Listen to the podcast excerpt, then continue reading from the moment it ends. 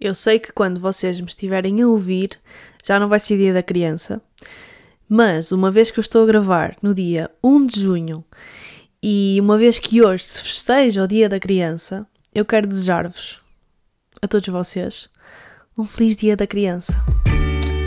Oh, é debaixo da lua. Oh, é debaixo da lua. Como é que vocês estão? Está tudo bem com vocês? Olhem, por aqui, como já perceberam, hoje, quinta-feira, é o dia da criança. Eu estou a gravar à quinta-feira porque amanhã vou para onde? Perguntam vocês. Para o Portinho, como já tem sido habitual nos últimos tempos. E vou ficar no Porto até domingo e, portanto, uh, decidi gravar hoje. Um, a minha JBL desligou-se, ouviram? Decidi gravar hoje porque, por isso, para ficar descansado durante o fim de semana e também porque hoje é o dia da criança. E uh, tendo em conta que hoje é o dia da criança, eu decidi gravar então aqui um episódio especial sobre este dia, sobre como eu estou a passar este dia. Por acaso está a ser um dia normal. Uh, fiz uma. Acordei e publiquei umas fotografias minhas quando eu era criança no meu Instagram. Provavelmente aquelas são as minhas fotografias preferidas, por isso é que eu também as escolhi. E deixei por lá uma reflexão que depois no final também vou partilhar com vocês algumas das respostas que vocês deram. Uh, mas eu gosto sempre muito deste dia e este dia faz-me sempre lembrar a escola Normalmente aqui organizava-se sempre atividades para as crianças no jardim e lembro-me perfeitamente de, de, ir com a minha turma, não é? Com a escola e passarmos o dia ou no jardim, nos insufláveis, a fazer atividades, gincanas. Lembro-me também de passarmos, de haver um ano ou outro em que nós íamos. Uh, o jardim onde isto acontecia é o jardim que tem as piscinas municipais e de nós irmos, passarmos também o dia uh, no jardim junto à piscina e de termos canoagem, ou seja, uma das atividades ser canoagem na piscina exterior da, da piscina municipal. Lembro-me também que vinha sempre algum artista uh, cantar e lembro-me de ter vindo a Ana Malhoa. Ela já estava naquela transição do buereré para a bomba latina que nós hoje conhecemos, mas na minha cabeça ela ainda cantava o Sabes que começou no A, A, A, A. E pronto, esta é uma das minhas músicas também da infância. Um, não sei se vos desbloqueei alguma memória, mas este dia específico é sempre um dia em que eu desbloqueio muitas memórias e muitas delas são desbloqueadas através de fotografias, através de, de canções, de músicas. E através desta reflexão que eu gosto de fazer. E eu gosto sempre de recordar como é que eu era quando era criança, e gosto de várias vezes fazer esta pergunta à minha mãe: como é que eu era quando era criança. E é sempre interessante eu lembrar-me daquilo que eu era e ver que muitas das coisas se foram perdendo pelo caminho. Eh, uma, uma, das, uma das perguntas que eu fiz eh, hoje no meu Instagram e que deixei à reflexão de toda a gente é: o que é que deixaste de ser quando cresceste? E acho que deixei de ser muitas coisas, muito fruto depois da perda da ingenuidade, não é? E da, do ganho da consciência e com a, com a vinda da maturidade. Acho que deixamos de ser muitas coisas, mas no fundo essas coisas continuam vivas entre nós. E, uh, e a verdade é que todas as coisas que eu deixei de ser quando cresci, hoje, sempre que as repito, deixam-me extremamente feliz, deixam-me extremamente com a criança interior, lá está, por isso é que existe este conceito de criança interior, uh, deixam-me com essa criança interior super desperta e super alegre. E uma dessas coisas é jogar a bola, pintar, desenhar, uh, ouvir e cantar estas canções da, da minha infância, tocar guitarra, encontrar uma lata na rua e ir uh, a dar pontapés na lata até chegar a casa, ou um, os meus peluches, eu dormia com imensos peluches, os meus peluches eram como se fossem os meus filhos, hoje su substituí a minha gata pelos peluches e já não sei de metade dos meus peluches, mas eu era completamente viciada em peluches. Gosto de associar também a infância a comida, por exemplo, esta semana fiz um, tipo um arroz à valenciana que a minha mãe costumava fazer, que basicamente era arroz com legumes, ela punha sempre ervilhas e cenoura e alguns, às vezes, pimentos, acho eu, e depois ela fazia aquilo com carne e com salsichas. E eu esta semana eh, tinha, peguei em todos os, os ingredientes que eu tinha no, no frigorífico e fiz tipo um género de um arroz à valenciana, só com legumes, substituí a carne por cogumelos, assim partidos em pedaços grandes para parecer tipo carne. E então então pronto, eu gosto muito deste dia por causa disso, porque acho que é um desbloquear de memórias, uh, adoro rever fotografias, eu sou uma pessoa extremamente saudosista e, um, e por isso Uh, não, não digo que tenha saudades, acho que não tenho saudades disso, mas tenho. Gosto de recordar estes momentos e de recordar. Uh, e de recordar uh, acontecimentos da, da minha infância enquanto eu era criança e que lá está, e que fizeram a pessoa que eu sou hoje. E eu felizmente tive uma infância muito feliz, sei que nem toda a gente pode dizer o mesmo, uh, mas acho que podemos e devemos voltar a essa infância, por mais difícil que ela tenha sido ou não, para encontrar algumas respostas e algumas soluções para o presente, e é o que eu tenho feito atualmente. Tenho recorrido tenho recorrido muitas vezes à, à Inês criança para encontrar algumas respostas. E ter agora um sobrinho e ter agora uma criança de 7 meses todos os dias aqui em casa tem sido um exercício de, e acho que vai ser eternamente um exercício de, de me ver nele, ou seja, uh, ver o crescimento dele, ou melhor, ver o meu crescimento no crescimento dele. E claro que, que, somos pessoas completamente diferentes. O meu sobrinho é o meu sobrinho, eu sou eu, mas acho que vai ser muito interessante ver a evolução, o crescimento dele e de certa forma conseguir ver nele, lá está, a evolução que eu tive e que toda a gente teve. Ou seja, é ver o crescimento em ação, o crescimento que nós não tivemos e o distanciamento que nós não conseguimos ter quando estamos nessa fase uh, ver isso noutra pessoa. Acho que, sei lá, se calhar os nossos avós também viram isso eh, em nós, os nossos pais também viram isso em nós e vão continuar a ver conforme vamos crescendo, conforme vamos passando por várias fases, uh, também a fase adulta, mas acho que infância e adolescência são fases muito marcantes na vida de qualquer pessoa e acho que vai ser super interessante olhar para ele de fora e ver-me quase, uh, lá está, com todas as diferenças e semelhanças que nos irão aproximar uh, e afastar. Ao contrário, nos irão afastar e aproximar. Pronto, e como eu gosto tanto deste dia, uh, decidi aqui fazer um, um episódio especial criança, especial dia da criança, e partilhar aqui algumas coisas que eu tenho aprendido com esta criança que hoje é a alegria desta casa e algumas coisas que acho que podíamos todos aprender não só com as crianças, mas aprender enquanto adultos para aplicar nas nossas crianças. Porque Obviamente que nós, enquanto adultos, somos um resultado daquilo que nós uh, vivemos, das nossas vivências, e a altura da infância é uma altura esponja, em que tudo aquilo que nós vivenciamos, experienciamos, todas as, as conversas que nós ouvimos, as cores, os ambientes, nós somos uma esponja e essa esponja é apenas, são apenas as, as tintas, digamos assim, que nós estamos a, a, a, a, ir buscar para depois um dia pintar o quadro da nossa adultez, o quadro da nossa, da nossa vida. E por isso eu acho que o Dia da Criança serve não só para nós, para recordar estes momentos e para recordar de forma mais ou menos saudosista a nossa infância, mas pode também servir para fazermos todos uma reflexão sobre a responsabilidade e o papel que nós vamos e devemos exercer nas nossas crianças. E eu tenho feito essa reflexão quase diariamente, porque eu estou quase todos os dias com, com o meu sobrinho. E ele tem sete meses e já me ensinou muitas coisas. Acho que me vai continuar a ensinar tantas outras. E, e ele ensina-me a mim não só a, a, forma como eu vejo o mundo ou a forma como eu tenho que reinventar a forma como o entretenho, por exemplo, mas também coisas que eu sei que se, que se não tiver em atenção na fase de vida em que ele está e na infância, vai poder ter repercussões menos positivas na vida adulta.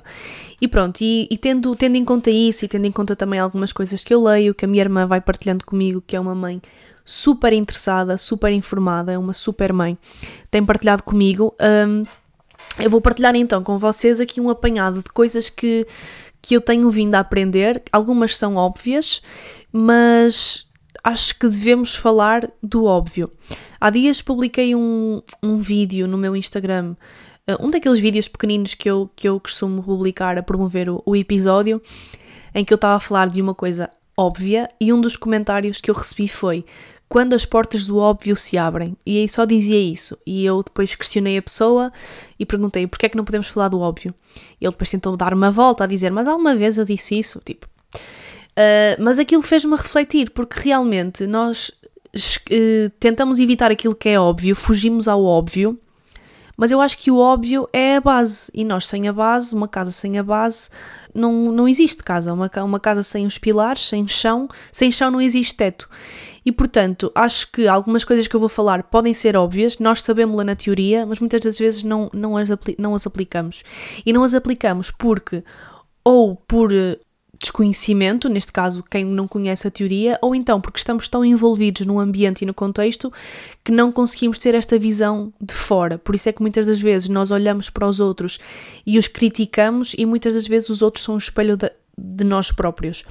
E por isso acho importante trazer para aqui esta reflexão para que possamos uh, proporcionar às nossas crianças infâncias felizes, infâncias com amor e, e que possamos também evitar alguns erros que as, os nossos adultos da nossa infância cometeram connosco. E estes adultos, muitos deles, podem não ter sido por maldade, acredito que a maior parte dos pais faz o melhor que sabe, mas em vez de olharmos só para os adultos ou, ou para, as, para as gerações anteriores como grupos de pessoas que nos podem ensinar, podemos também olhar para isso, isto é, que nos podem ensinar e por isso vamos repetir, podemos olhar para isso e pessoas que nos podem ensinar a quebrar determinados padrões.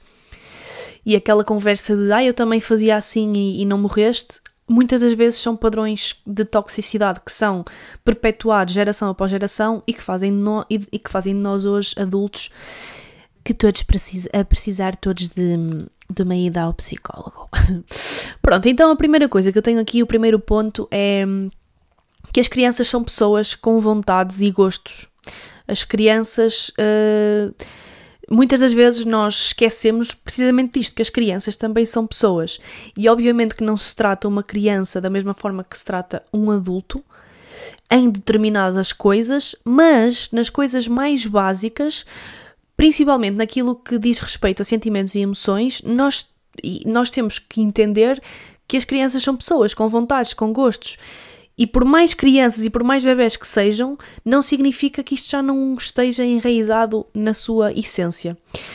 E por isso, desta forma, devemos fazer ou não fazer determinadas coisas que eu tenho aqui que trouxe para a lista. Que foi, hum, devemos então acolher quando choram e deixar chorar para que aprendam as emoções menos, menos positivas. E entender que o choro é a única forma de se expressarem até certa idade, pelo que se choram é porque nos estão a tentar dizer alguma coisa. É muito comum nós vermos um bebê a chorar e vermos logo um adulto a, a, ir ter com o bebê e dizer pronto, pronto, já passou, já passou, já não foi nada. Tipo, a evitar que ele chore.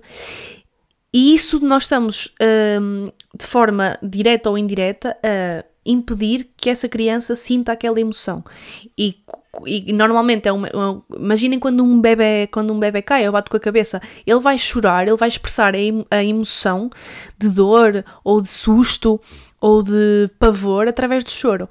E nós não devemos tentar ir logo lá, uh, tipo, acalmá-lo e deixar que ele chore, porque ele aí, porque da mesma forma que nós o deixamos rir, e quando ele se ri, nós o estimulamos para se rir ainda mais, porque é uma emoção alegre, e portanto, se o deixamos expressar de forma livre a alegria e as emoções boas, também devemos deixá-lo expressar de forma livre as emoções menos positivas. Porque só desta forma é que ele vai entender isso, é que ele vai conseguir distinguir a alegria da tristeza e vai perceber, desde cedo, que é tão bom sentir alegria como é tão bom sentir tristeza. E não vai sentir-se inibido mais tarde a sentir a tristeza. Por isso, eu acho que é normal que nós façamos isto, até porque muitas das vezes acredito que venha de um lugar de preocupação e de não gostamos de ver as nossas crianças a chorar ou a, ou a sofrer, digamos assim, mas acho que devemos ter uh, atenção a esta inibição de, das emoções pela negativa. Uh, e depois, importante entender aquilo que eu disse, que é até certa idade o choro é a única forma dos bebés se expressarem. Portanto, se o bebê está a chorar é porque ele nos está a tentar transmitir alguma coisa. Uh, ou é fome, ou é sono, ou é calor, ou é frio, ou é sede, ou é. sei lá, há muitas. há muito, é algum desconforto ou é fralda. Portanto, nós temos que aprender a ir, uh, uh, ir apagando, fazendo esta lista mentalmente, ir fazendo o check em todas as coisas que nós já vimos. Opa, e se não for nenhuma destas coisas, acolher o bebê e, hum, e passo já aqui para um ponto que é dar mimo. Dar amor, dar atenção. Uh, e esta também é uma das coisas que se ouve muito que é, vais estragar o teu filho com mimos. Vais dar-lhe dar muita atenção. Ou... Eu acho que amor e atenção não estraga absolutamente ninguém. Eu acho que não há nenhum adulto que diga que está farto de receber amor, que está farto de, de receber atenção, que está farto de receber mimo. Portanto, se nós, enquanto adultos, gostamos de mimo e gostamos de amor e gostamos de atenção, uma criança também gosta. E por isso, quando uma, uma criança está a chorar ou quando está a fazer uma birra, isto, outro dia um amigo meu disse que estava no autocarro e que, e que viu uma criança num carrinho a chorar, des, des, desenfreadamente, a fazer uma birra, e que a mãe estava ao lado e nem sequer olhou, ignorou completamente. Fingiu que aquele bebê, aquela criança não estava a chorar. E ele disse que isso lhe fez muita confusão. E a mim também me faz muita confusão. Porque nós não vemos um adulto a chorar, desesperado, e não ignoramos. Vamos lá e perguntamos se precisa de alguma coisa, se precisa de ajuda. E porquê é que não fazemos isso com as crianças? Essa questão do ignorar o choro do bebê para ele se habituar ou para ele se calar, não resulta. É errado. E só e só começa a plantar na cabeça daquela criança o, o, o medo do abandono, que é real em muita gente e que depois vai ter repercussões negativíssimas na vida adulta. Uh, principalmente na dificuldade em se relacionar com as outras pessoas ou em ter uma relação amorosa com ou de não a ter já com o medo de um dia ser abandonada. Por isso, acho que este, este mito de que os bebés se estragam com mimos, acho que tem que acabar, porque eu acho que ninguém, nenhum adulto, nenhuma pessoa uh, se estraga com amor e se estraga com mimo e com atenção. Depois, outra coisa que, que eu também tenho tido muito cuidado com, com o meu sobrinho e que a minha, e que a minha irmã me diz uh, para ter atenção é quando ele está a comer. Uh, os bebés já, já vão, vão, vão experimentando comidas novas, não é? E vão desenvolvendo o gosto por determinadas coisas. E nós, quando estamos a dar de comer a um bebê, nós não lhe conseguimos perguntar se ele está cheio, se ele está a gostar, se não está. Portanto, temos que ser inteligentes e temos que perceber que se ele está a fechar a boca e se ele começa a virar a cara para um lado e para o outro e se começa a rejeitar a comida, é porque não quer mais, ou porque não gosta, ou porque está cheio, ou porque está mal disposto. E há uma pressão para que o bebê coma a toda a força, que é errada.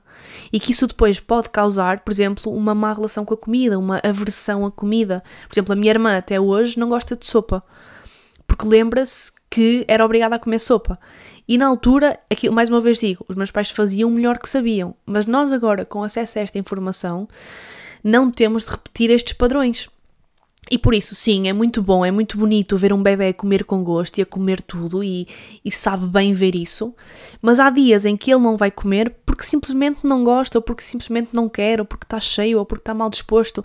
E por isso, obrigar alguém, algum bebê a comer e, e arranjar mil e uma formas de distração com brinquedos e com bonecos para que ele coma o prato de sopa todo, hum, não é necessariamente bom. E eu estou a falar de um lugar de quem não é mãe, ok? Ou seja, não sou especialista em maternidade nem nada disso. É a minha opinião e é aquilo que nós temos feito aqui em casa. E por isso, se alguma polícia da maternidade ou, só, ou se algum polícia da maternidade me estiver a ouvir, It's just my opinion, ok? E, e, cada vez mais se vê muita controvérsia também neste assunto e cada vez mais se cria rivalidade feminina porque eu faço isto com o meu filho e tu fazes de forma diferente e por isso já estás a ser melhor ou pior mãe. Não é nada disso que eu quero, que eu quero dizer e acredito que a determinada altura seja importante as crianças comerem, seja importante existir estas manobras de distração que os, aliás os meus pais tiveram que fazer estas manobras comigo eu, mas, eu, mas isso é quando eu era já crescida, já conhecia a comida, já dizia que gostava e que não gostava de leite. Ou seja, quando tinha 5, 6, 7 anos, já quando era uma criança, já, já andava na escola. Eu não comia, eu simplesmente não comia. E então muitas das vezes a minha mãe lia-me os livros e fazia-me. Eu lembro-me que ela me fazia uma, uma, uma brincadeira, por exemplo, para comer tangerinas ou laranjas. Ela punha os gomos todos em cima de um guardanapo, não é? E depois dizia, tipo, punha lá e olhava, olhava, tipo, olhava para o outro lado e eu ia lá, comia um gomo e ela olhava para os gomos e dizia, ah, e teve aqui um ratinho, falta aqui um gomo. Depois olhava outra vez, fingia que não via, eu ia lá e comia, ah, anda aqui um ratinho, está a comer a minha laranja. Pronto, e eu lembro-me perfeitamente disto, porque efetivamente eu era um pisco, como se costuma dizer. Mas isto é quando a criança já tem, já, já cresceu mais. Agora, um bebê que não consegue dizer não gosto, estou cheio, estou mal disposta, não sei o quê. E, e, que está a fechar a boca e que está a olhar para trás e que está a rejeitar a comida e nós estarmos ali a forçar e a meter comida para baixo da garganta de um bebê, pá, mete-me muita confusão. E por isso acho que também podemos aprender um, com isso.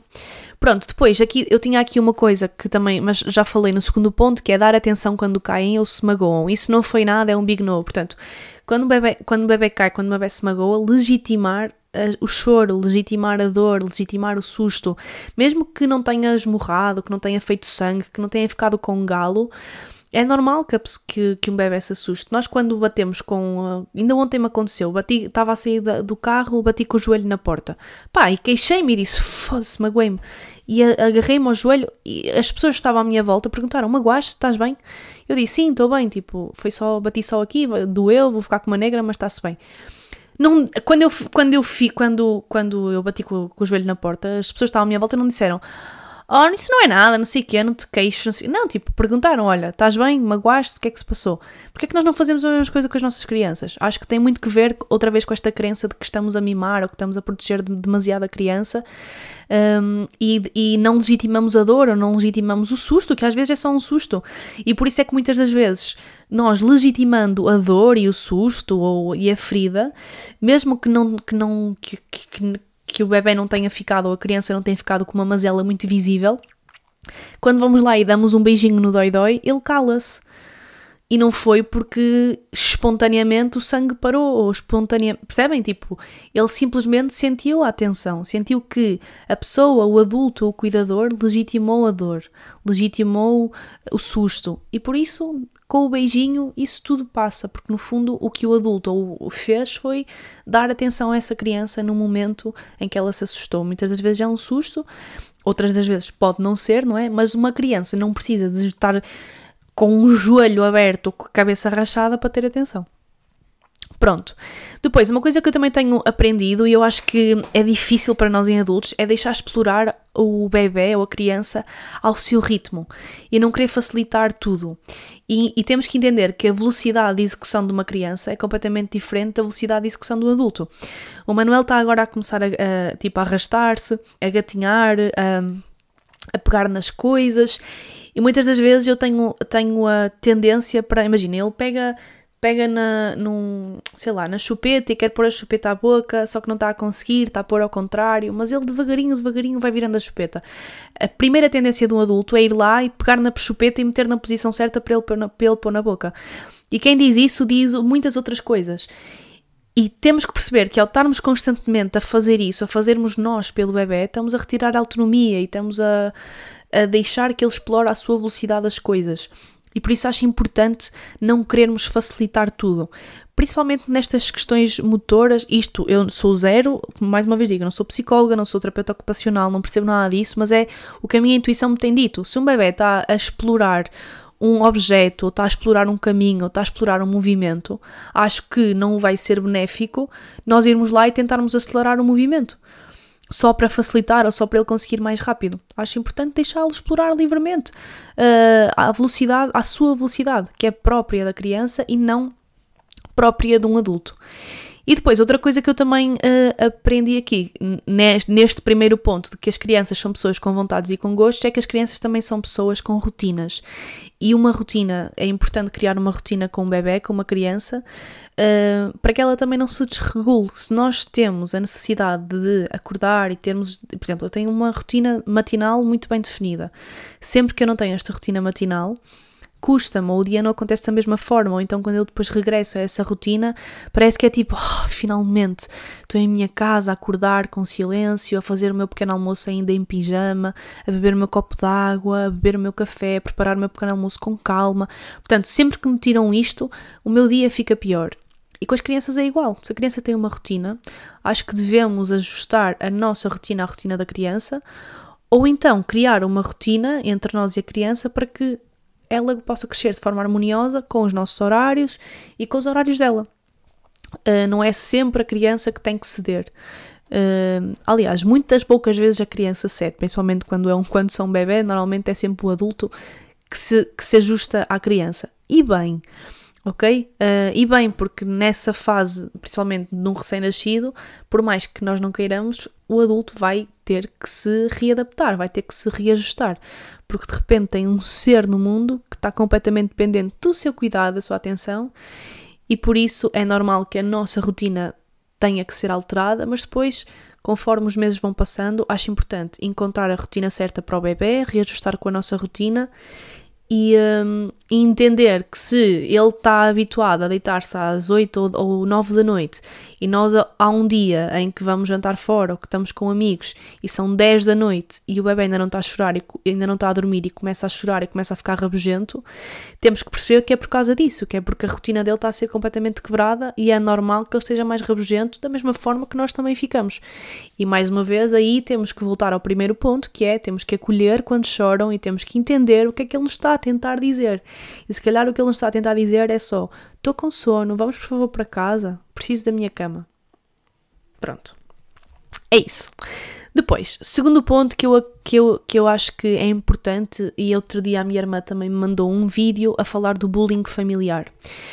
Porque efetivamente as crianças, independentemente da idade que tenham, e quando eu falo em idade, começo, estou a falar em meses, independentemente dos meses de vida que tenham, as crianças distinguem o que é violência, distinguem alegria, distinguem tristeza, desprezo e levam essas experiências para o resto da vida. Portanto, aquela ideia de não sermos suficientes ou dizer a uma criança que só faz as neiras quando verte um copo em cima da mesa ou quando é distraído ou dizer a uma criança que é gorda ou que é magra, tudo isso vai, vai, vai, vai vamos levar isso, é bagagem, lá está, são os pincéis e as tintas que nós vamos levar para depois mais tarde pintarmos o nosso quadro. E muitas das vezes o bullying começa em casa. Ah, minha gata está aqui a saltar à porta. Wait, vou abrir a porta. A minha criança de quatro patas. Anda. Voltei. E efetivamente as crianças distinguem, distinguem uh, as emoções e por isso eu acho que é muito importante termos cuidado com aquilo que fazemos em frente a uma criança. Porque por mais que nós desvalorizemos e por mais que nós achemos que ela não está a perceber, ela vai absorver a nossa energia e ela consegue perceber quando uma porta de um carro a porta de casa é batida com mais força. Ou quando o, o tom de voz de um adulto se elevou e está carregado de, de raiva ou de, ou de agressividade. Da mesma forma que ela consegue sentir quando nós estamos mais leves, quando nós estamos alegres, quando estamos a cantar. Se ela consegue sentir as coisas boas, porque é que nós temos este, esta cegueira para perceber que ela não consegue entender as coisas más? Claro que ela consegue entender as coisas más. Portanto, se, se, se, não, se não temos filtro no que diz respeito às emoções boas, hum, também temos que perceber que, por outro lado, temos que ter filtro para as coisas que são más, neste sentido de lhes transmitir agressividade ou violência ou, ou desprezo ou coisas menos boas que a podem prejudicar a longo prazo. E isto vai automaticamente aqui para um terceiro ponto que, que eu tenho aqui, que é que as crianças não nascem ensinadas. As crianças são esponjas, são esponjas e repetem tudo aquilo que vêm, por isso é muito importante dar o exemplo. Um, quando dizem que a canalha agora parece que nasce ensinada com os computadores e com os telemóveis. As crianças agora veem um telemóvel e já querem ir ao telemóvel. Eles não nasceram ensinados. Se eles nascessem num mundo em que não existe telemóveis no seu raio de visão, eles, quando vissem um telemóvel, iam agir exatamente da mesma forma que agem quando, quando veem um, um outro brinquedo, um outro objeto. Isto sem aqueles estímulos e sem um telemóvel a dar música com um vídeo no YouTube do Panda das, e, e dos Caricas. Um, mas efetivamente as crianças não nascem ensinadas. Aquela, também aquela velha história de que nós não, nós não nascemos racistas. O racista é-nos ensinado. Nós não nascemos homofóbicos por natureza. O, o, a homofobia é-nos ensinada. E é-nos ensinada pelos adultos que dão o exemplo. E por isso nós não podemos estar sempre a negar um telemóvel a uma criança se estamos sempre com eles. Com ele. Por mais que nós não, não, não, não punhamos, punhamos de pôr, coloquemos whatever. Por mais que nós não ponhamos um telemóvel em frente a uma criança, não podemos negar que ela não tenha curiosidade pelo objeto se nós constantemente estamos com o telemóvel, quando estamos com ela. E até pode ser, eh, e até nem estou a dizer quando nós estamos só nós e a criança a dar-lhe atenção a brincar com ela, mas podemos estar no mesmo espaço, na mesma sala, com vários adultos e um adulto está a dar atenção à criança e os outros restantes estão agarrados ao telemóvel. E a criança vê isso e por isso nós não podemos não querer que ela não dê atenção àquilo que é o telemóvel quando o telemóvel faz parte do nosso cotidiano e faz parte da nossa vida. A mesma coisa que não podemos uh, que que uma criança seja altruísta ou empática se somos constantemente egoístas e, e, se estamos constantemente a ter conversas egoístas e estamos a constantemente a ser a ter uh, conversas de gossip, a fazer gossip ou falar mal das outras pessoas em frente às crianças. Isto mete-me uma confusão gigante, que é quando vejo adultos a ter conversas de adultos ao pé de crianças. Acho que devemos adequar a nossa linguagem, devemos adequar aquilo que estamos a falar, aquilo sobre o qual estamos a falar, porque isso vai transmitir automaticamente alguma mensagem àquela criança, que depois mais tarde se vai tornar num adulto que será. Depois não podemos, a mesma coisa, que é não podemos querer que falem bem se não falamos com eles, se não estimulamos as crianças ou se falamos de forma errada. Um, acho que ter, de, de, entreter uma criança passa muito pela nossa capacidade de conversar com elas e de ter diálogos com quem ainda não nos sabe responder. E uma criança falar bem depende muito da forma como um adulto fala para ela. E quando eu digo falar bem, digo falar e falar bem também pronunciar bem palavras. Aquela questão do um, dois, tês. Se nós dissermos sempre à criança um, dois, tês, um, dois, tês, ela vai dizer tês, não vai dizer três. Por isso é importante nós pronunciarmos bem as palavras, Obviamente que isto é difícil de fazer e quando conversamos com uma criança temos tendência a falar mais de forma amimalhada, a falar com aquela vozinha, mas temos que perceber que ela vai um dia aprender a falar e vai falar aquilo que ouve. E, uh, e, outra coisa que também, que também é, é, tem aqui que ver com o exemplo é que não podemos querer que, que, as crianças sejam pessoas calmas se lhes proporcionamos constantemente ambientes hostis para elas viverem. Portanto, se elas vivem num ambiente hostil de confusão, de, de caos, de berros, não podemos querer que ela seja uma criança calma. uh, acho eu. Não tenho a certeza disto, mas eu acho que tem tudo que ver com aquilo, né? No ambiente em que nós crescemos, é o ambiente uh, é aquilo. Ai, já estou aqui em meia hora. O ambiente que nós crescemos diz muito sobre a criança que nós nos vamos tornar mais uma vez. A criança não, sobre o adulto que nós nos vamos criar. Depois tenho aqui só mais dois pontos para explorar, que é tudo serve para entreter uma criança sem recorrer às coisas que não requerem a nossa atenção. E neste caso, e neste caso as coisas mais fáceis, que é uma televisão, um telemóvel, um iPad. Portanto, tudo serve. Música, livros, frutas, objetos novos, planetas, cantar, conversar. Tenho feito esforço muito grande para fazer isto com o meu sobrinho. Sempre que estou com ele, imagina, ele está mais rabugento, uh, ou imagina, estão a preparar a comida dele, está com fome e está mais rabugento. Tenho que o entreter de alguma forma tenho pegado sempre nele, ou muitas das vezes pego nele e, por exemplo, sento em cima da mesa e mostro-lhe as frutas, tipo, mostro, dou-lhe uma laranja para a mão, uma banana, ou então, se tiver bom tempo, vou lá para fora e mostro-lhe as flores, as folhas, e e isso entretém uma criança. As coisas novas entretêm uma criança. Cantar também, canto-lhe muitas canções, danço muito com ele, converso com ele. E esta capacidade requer o nosso foco e, eh, e, e a nossa atenção máxima no momento presente, na criança que temos à nossa frente, não é? E isso é entreter uma criança, isso é ensinar-lhe uh, uma relação interpessoal entre duas pessoas, ou três ou quatro. É, é mostrar-lhe que são as pequenas coisas sempre que, que têm que ser mais valorizadas. E, e, e, por fim, termino aqui dizendo que uma das coisas que o meu sobrinho me tem mais ensinado é cultivar o espanto. Porque sempre que eu lhe mostro uma fruta nova, um objeto novo, ou uma, uma flor, mesmo as texturas, as cores, é, é um deslumbramento nos olhos dele que é mágico e por isso é que eu acho que a infância e, e, a ingenuidade da infância é tão bonita e tão mágica e nos faz tanta falta. E vai um bocadinho bater ao ponto do início, que é as coisas mais óbvias, mais simples, nós rejeitamos porque é a base, porque é o óbvio, mas eu acho que nós devíamos cultivar mais o espanto e deslumbrar-nos mais com as pequenas coisas, com as flores, com uma folha de uma árvore, com a comida sei lá, essas, essas pequenas coisas são as que mais contam e são essas que despertam a maior atenção de uma criança.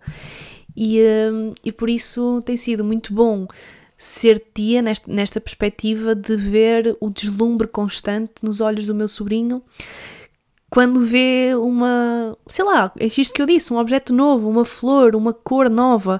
Uh, ainda há dias eu estava a gravar o podcast, ele veio para aqui, a primeira vez que ele viu um microfone e uns fones, ele não sabia muito bem para onde olhar, se olhava para o microfone ou para os fones, se tocava no microfone ou se tocava nos fones. Portanto, esta confusão de um ser que viu pela primeira vez uma coisa é deslumbrante do, na, na, perspectiva dos olhos dele e é deslumbrante na perspectiva dos meus olhos que está a ver de forma consciente aquilo que está a acontecer.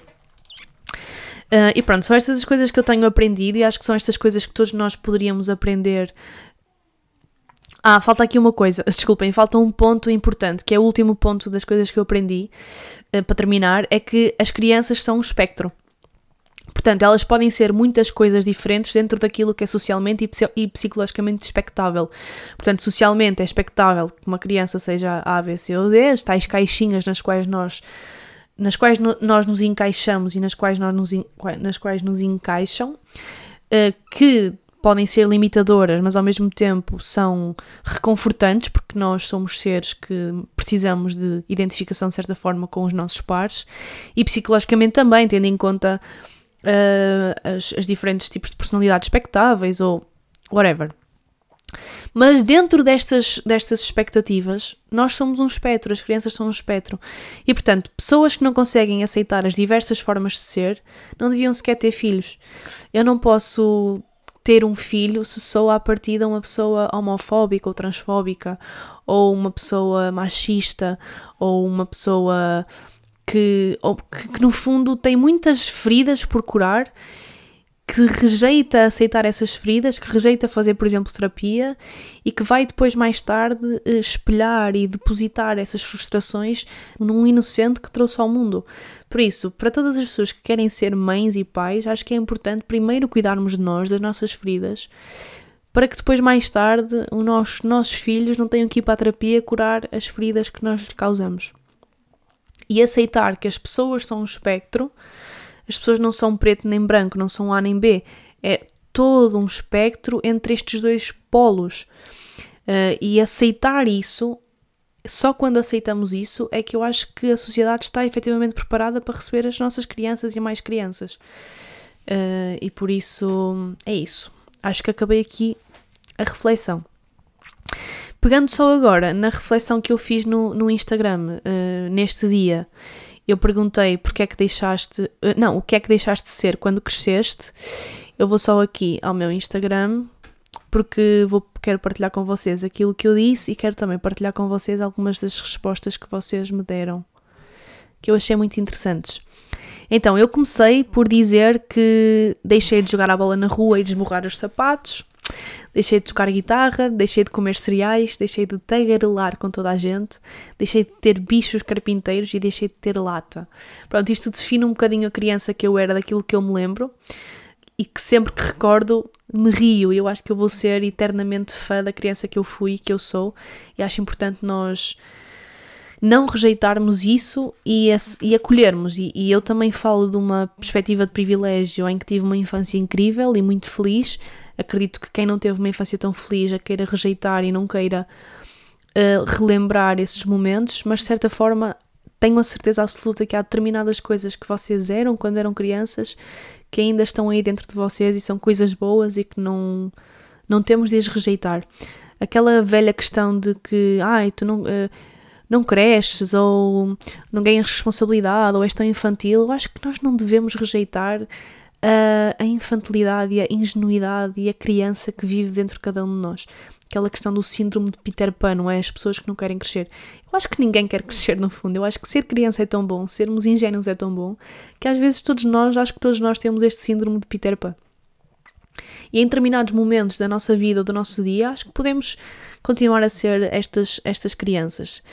Uh, tenho aqui uma resposta, algumas respostas que vocês deixaram. Vou ler aqui a da Sofia, que foi uma resposta que eu gostei muito, que ela disse: Deixei de tocar piano, deixei de gostar de mim a 100%, deixei de fazer os trabalhos de casa ao ar livre, deixei de ter os meus avós, deixei de ser super energética e passei a ser depressiva. Deixei muita coisa na verdade, mas há sempre partes de mim que ainda são iguais a como eu era em pequena. Afinal, era eu. É mesmo isto. Portanto, nós deixamos cair por terra muitas das coisas com a chegada da maturidade. Portanto, ela quando diz aqui que que deixou, deixou de fazer os trabalhos de casa ao ar livre, por exemplo, ou, ou que deixou de ser super energética e passou a ser mais depressiva. Isto vem com a maturidade, com a percepção que nós começamos a ter do mundo e com a consciência que nós temos do mundo e, e com a consciência das experiências, das vivências, daquilo que nos está a acontecer. É normal que nós nos tornemos pessoas mais depressivas, mas ainda assim há coisas que são iguais porque esta criança da qual nós falamos, no fundo, somos nós. É isto que, que é importante perceber. Nós estamos a olhar-nos de longe, estamos a olhar com distância para esta criança, mas essa criança somos nós. Fomos nós um dia. Portanto, é nós estamos a falar de nós próprios no fundo. E, uh, e se acolhemos a forma de ser que nós somos de adultas, também temos que acolher a forma que nós éramos enquanto crianças. Pois a Bia disse que deixou de tocar violino, deixou de ter a voz anasalada, deixou de gostar de Kinder, não percebia esta via, tipo, é impossível deixar de gostar de Kinder. Deixei de, ir para, deixei de ir para a aldeia tantas vezes, mas tenho orgulho por a via pequenina ter levado fazer amigos com facilidade, fazer colares de miçangas, desenhar, dançar muito e falar alto para a via grande. She was cute e eu adoro-a. Gostei muito deste comentário. Portanto, ela deixou de, desta, de muitas destas coisas, mas consegue claramente perceber o que é que a Bia pequenina uh, fez com a. Ou melhor, o que é que a Bia adulta trouxe da Bia pequenina até, até aos dias de hoje. Pois aqui mais um comentário que diz: Deixei de jogar à bola, ser tão energética, mais uma vez, e passei a ser mais cautelosa e mais feminina. Eu também passei a ser mais feminina quando cresci. Uh, havia sempre aquela pressão do não era bem pressão, mas há sempre aquela ideia de, de uma rapariga vestir salto alto, ser mais feminina, vestir, usar acessórios. E eu era uma criança que eu ia para a escola com sapatilhas de futsal, boné para trás e bola debaixo do braço. mas pronto, mas quando cresci tornei-me mais feminina, apesar de eu não ser o exemplo máximo de femini, feminilidade. Ai, não sei como é que isto se diz, vocês perceberam.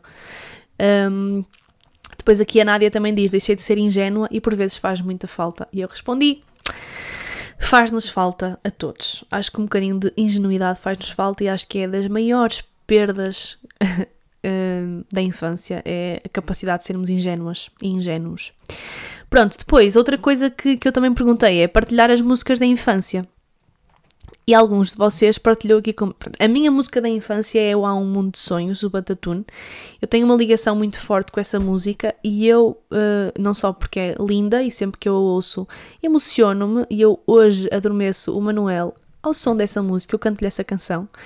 Uh, mas tenho uma ligação muito forte porque eu quando andava para em terceiro ou quarto ano a minha turma uh, da escola gravou um CD, tínhamos uma banda e gravamos um CD com algumas músicas com banda, ou seja, gravamos com, com banda e, uh, e eu gravei, uh, gravei em estúdio a minha voz com essa banda esta canção, Há um Mundo de Sonhos. Portanto, há algures por esta casa um CD com a minha voz a cantar o Há um Mundo de Sonhos e por isso é uma canção linda, é uma canção, a letra da canção é, é linda e acho que devíamos aplicar mais a, a, letra da canção, em quando ele diz e nesse mundo encantado, o que estiver desbotado, eu vou ensinar-te a colorir. Acho que o nosso mundo está um bocado desbotado e às vezes é difícil olhar para o nosso mundo com as cores todas que ele, que ele tem mas podemos aprender muito com as crianças a, a recolorir o nosso mundo disputado.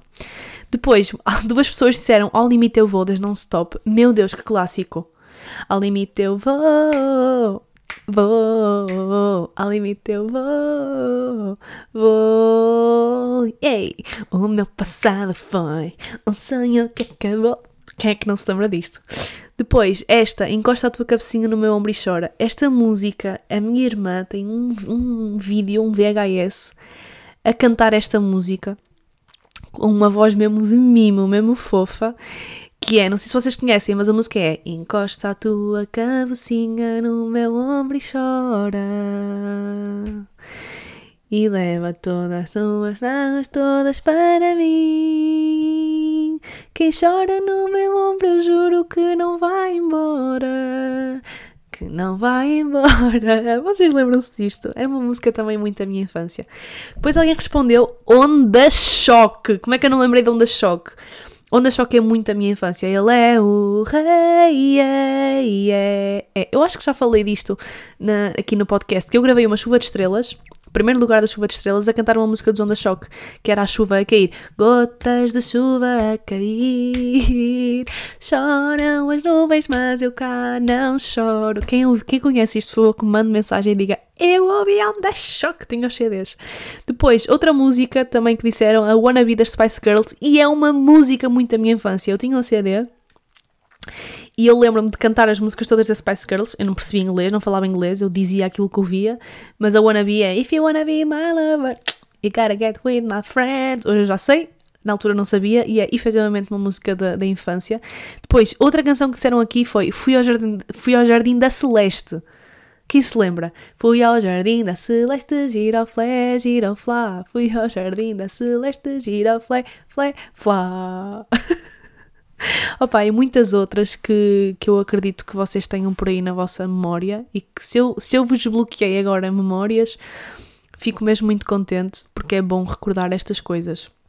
Pronto, muitas outras da Disney, que estão agora também aqui a lembrar, sei lá, muitas coisas boas. E para terminar, quero só dizer que esta semana, dia 7 de junho, vai haver um evento em Gondomar, no Multiusos de Gondomar, de desenvolvimento pessoal totalmente gratuito. Vão ser uh, 8 oradores, acho eu, 4 da parte da manhã, 4 da parte da tarde. E o Pedro, Uh, com o qual eu trabalho, o Pedro da Método, vai ter um, vai ter, vai ser um dos oradores. Eu vou marcar presença. O evento é totalmente gratuito, como eu vos disse, e vocês podem assistir presencialmente ou podem assistir online. Não é só pelo Pedro que eu estou a promover isto, aliás, ele não me pediu absolutamente nada. Eu simplesmente é que estou a dizer, porque acho que vai ser um evento muito fixe. Uh, eu não conheço todos os oradores, mas eu vou deixar no link aqui da descrição do episódio. Uh, vou deixar na descrição do episódio o link para vocês, se quiserem, se quiserem inscrever-se e poderem, depois aquilo dá para selecionar se querem presencial ou online e recebem tudo no vosso e-mail. Por isso, se vocês quiserem, as inscrições ainda, acho que, quer dizer, eu estou a falar isto quinta-feira, acho que segunda-feira, quando o episódio sair, ainda vai ser possível vocês inscrever-se. Inscreverem-se, mas acho que vai ser um bom momento de partilha. Estou muito entusiasmada, vou marcar presença, espero eu, na primeira fila. não na primeira fila, porque provavelmente é para convidados, mas pronto, quero muito. Eu vou estar lá, vou, vou, vou, vou estar em Gondomar, e, um, e por isso, se vocês também quiserem, passem pelo. Vou, mais uma vez digo, vou deixar o link, passem pelo site, vejam o quadro de oradores, vejam se vos agrada ou não, e se sim, inscrevam-se, é totalmente gratuito. Uh, é uma boa oportunidade vocês passarem aí um dia diferente com insights fixes ou não, depende muito, depende daquilo que vocês estejam à procura e depende daquilo com o qual vocês se identificam, mas fica aqui o apelo, por isso é isso. O episódio desta semana está feito. Espero que vocês tenham uma próxima boa semana, a primeira semana de junho, que seja boa. A primeira já é meio que segunda, porque a primeira semana, não é dia 1, começou na semana anterior, que é hoje. Mas vocês perceberam. Este fim de semana vou estar no Porto, vou festejar o aniversário do meu melhor amigo que fez anos anteontem. Conto ser um sábado daqueles que vocês já sabem o que é que significa um sábado daqueles, vocês já sabem que eu sou uma pessoa muito boémia, muito da festa. Espero virar uma inimiga do fim no, no próximo sábado, com os meus amigos de infância. Fazemos sempre a festa, são as minhas pessoas preferidas para sair à noite e para festejar, porque efetivamente nós temos todos a mesma vibe, gostamos de Gostamos de encher a cara e gostamos de dançar e gostamos de nos divertir até o sol raiar. Somos inimigos do fim, sim. Somos party animals, sim. E eu gosto muito disso e gosto muito de ter pessoas assim na minha vida. Por isso, malta, tenham uma boa semana. Espero que tenham gostado deste episódio. Obrigada pelo carinho. Obrigada por ouvirem. E até para a semana. Oh, é debaixo da lua. Oh debaixo da lua.